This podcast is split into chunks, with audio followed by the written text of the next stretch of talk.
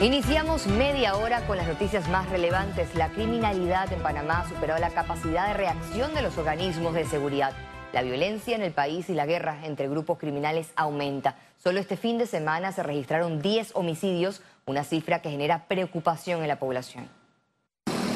Las calles del país se han ceñido de sangre, pues en tiempo récord se reportaron seis crímenes en tan solo cinco horas. Por ejemplo, a plena luz del día, en la avenida Balboa, asesinaron a Roberto Poveda, alias Chicho Cofo. En San Miguelito ocurrió otro hecho similar, justo en la calle Caracol, donde sicarios acabaron con la vida de alias Chacal.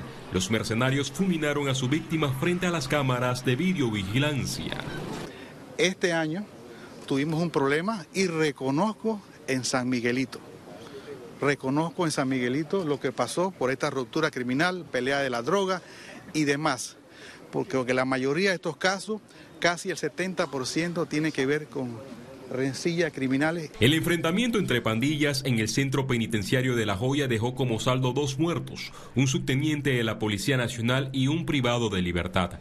Tras el hecho, se hicieron operativos en los pabellones y se logró incautar armas de fuego. Por este caso, dos reos fueron llevados a audiencia ante un juez de garantías. En lo que va del año, se han realizado más de 34 margedones en estos centros penitenciarios aquí en Panamá, que la intención es buscar esos decomisos de armas, drogas. Para evitar más hechos de sangre en las cárceles, el gobierno invertirá 25 millones de dólares.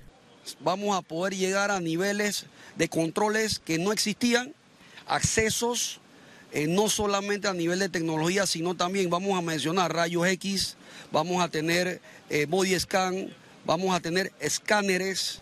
En La Chorrera, en plena actividad de tamboritos, un hombre fue abatido a tiros, mientras que en Alange, Chiriquí, la comunidad está consternada tras la muerte de una niña de 10 años, encontrada con múltiples golpes con objetos contundentes en el cuerpo.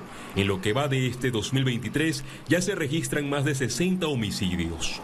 El incremento que hemos visto en las últimas semanas de homicidio, en mi concepto, tiene dos consecuencias. Primero, es un efecto de la pandemia. La pandemia cortó las finanzas de muchas familias y nuestros jóvenes lamentablemente han sido empujados hacia las pandillas y otras organizaciones criminales. Este fin de semana la Policía Nacional, junto a la Dirección de Investigación Judicial y el Ministerio Público, allanaron una residencia en Brisas del Golf donde se incautaron pistolas 9 milímetros, AK-47, fusiles M15, rifles y municiones. En esta casa dos sujetos fueron aprendidos. Félix Antonio Chávez, Econius.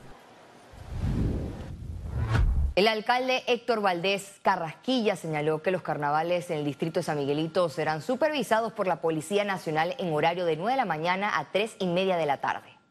De que los carnavales se van a realizar con todas las medidas y dispositivos de seguridad correspondientes que garantice la tranquilidad y la paz eh, en nuestros carnavales. Carnavales que van a ser regulados eh, en horario de 9 a 3 y media de la tarde eh, los días sábado, domingo y lunes. Y el día martes eh, vamos a atender una horita más para que todos los que asistan puedan compartir. Cristiano Adames, diputado y miembro del CEN del PRD, reiteró este lunes que mantiene sus aspiraciones como candidato a las primarias por ese colectivo político. Por supuesto, por supuesto que la mantenemos y no nos vamos a bajar.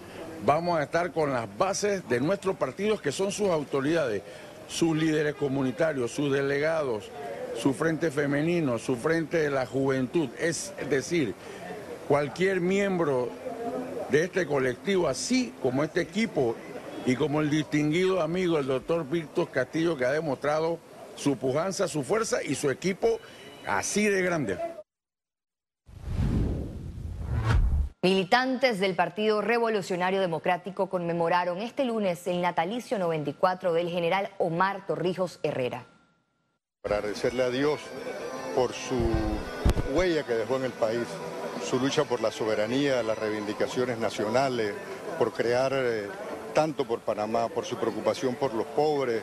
Sin duda un hombre extraordinario que dejó huellas y que hoy vamos a celebrar esa vida y hablarle a los torrijistas a los que desde hace 94 años lo venimos admirando, lo venimos siguiendo lo venimos viendo como el ejemplo hacia dónde debemos seguir y ese método que tiene validez, que nos enseñó y que practicó, sobre todo una alta moral y ética dentro de la política.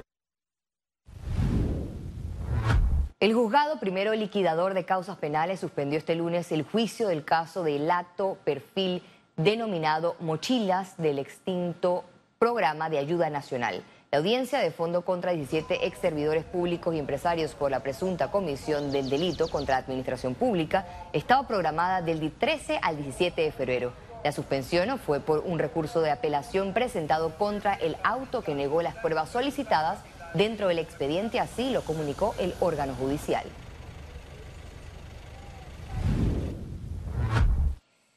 Más de 10.000 migrantes cruzaron por la frontera de Darién hasta el pasado 11 de febrero, según las últimas estadísticas del Servicio Nacional de Migración.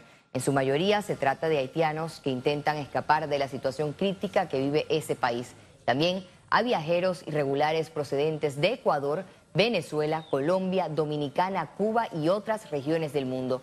Las autoridades proyectan un aumento de migrantes del Darién este año.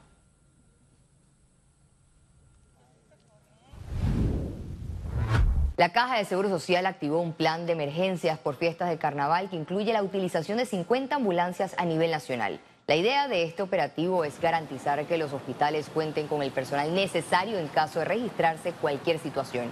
Las emergencias que más se atienden para esta fecha son accidentes de tránsito, heridos por arma blanca y arma de fuego. Economía. Panamá cumplió un mes de los censos nacionales para conocer cuánta población reside en el país y las condiciones de su vivienda y hogar. A continuación, el balance de estas primeras semanas. Este lunes, Panamá llegó a sus 36 días en la ejecución de los censos de población y vivienda a nivel nacional. En conferencia de prensa, informaron que restan solo tres semanas para su culminación el 4 de marzo y ya superó las expectativas. A la fecha, hemos visitado y censado 1.370.493 viviendas, lo que representa el 92% de las viviendas estimadas. Llevamos la mitad del censo. Dijimos que este censo iba a tomar 58 días más o menos. Estamos en el día 36, un poquito más arriba de la mitad. En cuanto a la población censada, tienen un registro de 3.231.764 personas. De este total, 33.2% se autorreconoce como afrodescendiente, 12.6% como indígena, mientras que 4.5% reportó alguna discapacidad. Sobre los servicios en los hogares, el 93% cuenta con celular, 44% tiene computadora, 74% mantiene acceso a Internet, 87% tiene televisión y 70% con cable. Además, el 45% cuenta con automóvil y 35% tiene aire acondicionado. Sí, sí ha crecido Panamá, sí ha crecido, eh, si uno ve por ejemplo lo que mencionaba el señor Contralor en viviendas, 600 mil, después 800 mil, ya estamos hablando de un millón 500 mil viviendas, pues vemos que en el tema de vivienda es un tema eh, eh, de crecimiento eh, interesante. Y eso se transforma también en, en, crecimiento poblacional. Otro dato curioso del balance fue... El grupo etario, los jóvenes de 6 a 11 años, es edad escolar asisten a la escuela 97.9%. Nosotros somos un país donde los niños van a la escuela. Entonces, muy importante tenerlo presente. Nivel de analfabetismo, 2.6% muy poco analfabetismo tenemos en la República de Panamá. El Instituto Nacional Estadística y Censo solicitó a la población no censada a comunicarse al 510-2020 para solicitar un empadronador en el horario de su conveniencia y así ser parte de las estadísticas del país. Antes de Ciara Morris, Econews. estaremos brindando la Cámara Minera de Panamá hizo un llamado tanto al gobierno como a la empresa minera Panamá a que lograr un acuerdo sea la prioridad en la negociación actual. Indudablemente necesitamos que se llegue al acuerdo lo más rápido posible, pero lo más juicioso posible. que le dé continuidad a este proyecto. Eh, eh, esta mina definitivamente se ha convertido en un proyecto de desarrollo sostenible nacional. Por lo tanto, debemos pensar en eso y debemos pensar en el futuro, porque Panamá es muy rico en metales y nosotros podíamos ya tomar esta experiencia y llevarla a otros sitios del país. El administrador de la Autoridad de Turismo de Panamá defendió la adjudicación de contrato directo a la empresa Ancor que promociona el carnaval este año. Eh, tenía los documentos eh, imprescindibles o, mínimos que, requería el trámite eh, según la norma, incluyendo su aviso de operación, es decir, estaba facultado por el Ministerio de Comercio para llevar a cabo las operaciones, entre las que se incluyen las actividades para las cuales está contratada, que son promoción de eventos. y en este caso, también señalamos que la empresa em, venía, nosotros ya, veníamos haciendo una propuesta eh, antes de, la carta que fue eh, firmada por la Secretaría de Comunicaciones, que ese fue uno de los elementos que se mencionó. Al regreso, internacionales.